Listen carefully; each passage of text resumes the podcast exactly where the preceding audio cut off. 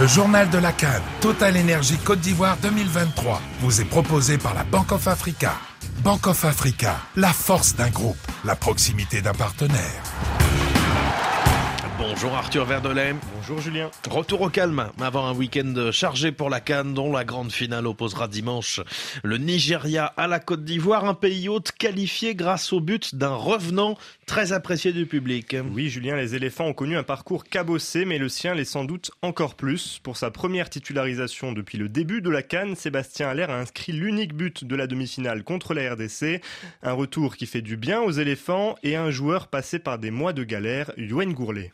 La Côte d'Ivoire revient de loin, et lui aussi. Sébastien Allaire était enfin titulaire avec les éléphants mercredi contre la RDC, et il a enfin marqué une reprise de volée à la trajectoire surprenante qui a rebondi sur la pelouse avant de lober le malheureux Lionel Mpassi dans les cages congolaises. Un but à la saveur particulière pour l'attaquant, de retour de blessure depuis les huitièmes de finale. On peut que savourer parce qu'il y avait de grandes chances aussi que je participe pas à la compétition, donc euh, il y avait les doutes. Il y avait eu pas mal de journées où ça n'a pas été forcément simple, que ce soit mentalement ou physiquement, donc euh, le fait d'être là, de toute façon, c'est euh, que du bonus euh, on profite. Des hauts bas, Sébastien Allaire en a connu ces derniers mois. Remis d'un cancer des testicules il y a tout juste un an après six mois de soins, il a ensuite repris la compétition tambour battant en marquant 9 buts en 22 matchs avec le Borussia Dortmund avant la disette.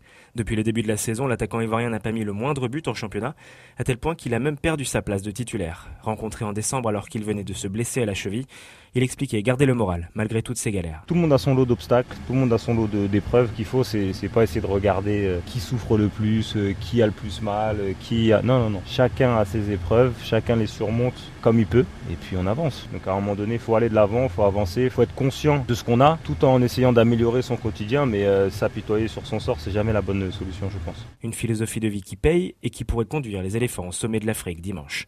Yoann Gourlet, Abidjan, RFI. Pour cela, il faudra battre le Nigeria de Victor Osimhen dimanche soir à 20h temps universel. Une rencontre commentée en direct et en intégralité sur RFI. Des Super Eagles nigérians qui se sont affirmés comme l'équipe la plus solide de cette 34e Cannes, Arthur. Le Nigeria reste un habitué des derniers carrés de la Cannes et l'a encore prouvé cette année. Ce groupe, articulé notamment autour d'un Victor Osimhen en mission, a rejoint pour la huitième fois de son histoire la finale de la compétition. Une performance sur laquelle peu auraient parié il y a quelques semaines à peine. Le Nigeria resté sur une victoire en cinq matchs. L'entraîneur José Pesero a d'ailleurs failli être licencié. Lui qui avait débuté son mandat en mai 2022 par quatre défaites de rang. Le Portugais, sur un fil avant la compétition, profite de l'excellent parcours de son équipe pour régler ses comptes et pour affirmer son système de jeu. Beaucoup de gens, je ne sais pas pourquoi, ont parlé, parlé, parlé. Mais notre équipe nationale a joué contre de gros cylindrés en amical. Le Mexique, l'Équateur, l'Algérie, le Portugal. Pourquoi le Nigeria a tant perdu? Bien parce qu'on a joué face aux meilleurs. Mais pour nous, c'était mieux. J'ai pu tester certains joueurs, voir si je leur faisais confiance. Ok, on a perdu des matchs, mais quel est le problème?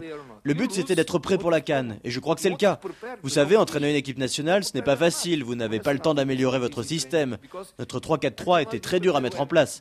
On n'est pas assez préparé. En club, vous avez du temps, mais pas en sélection. 5 ou 6 jours maximum. Notre équipe peut énormément progresser. Nous ne sommes qu'à 60 ou 70% de nos capacités, pas plus.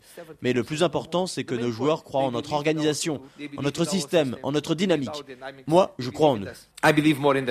José Pesero, au micro de Martinguez, tentera d'offrir dimanche un quatrième sacre au Nigeria, le premier depuis 2013. Mais avant cette finale dimanche, place à la petite sœur, le match pour la troisième place qui se déroulera la veille. L'Afrique du Sud et la RDC, tous les deux éliminés en demi-finale, espèrent sécher leurs larmes avec une troisième place qui viendrait récompenser un tournoi abouti dans les deux camps. Rendez-vous demain à partir de 19h40, temps universel, pour suivre cet avant-dernier match de la Cannes, lui aussi commenté sur les ondes de RFI. Arthur Verdelet, merci beaucoup, à tout à l'heure.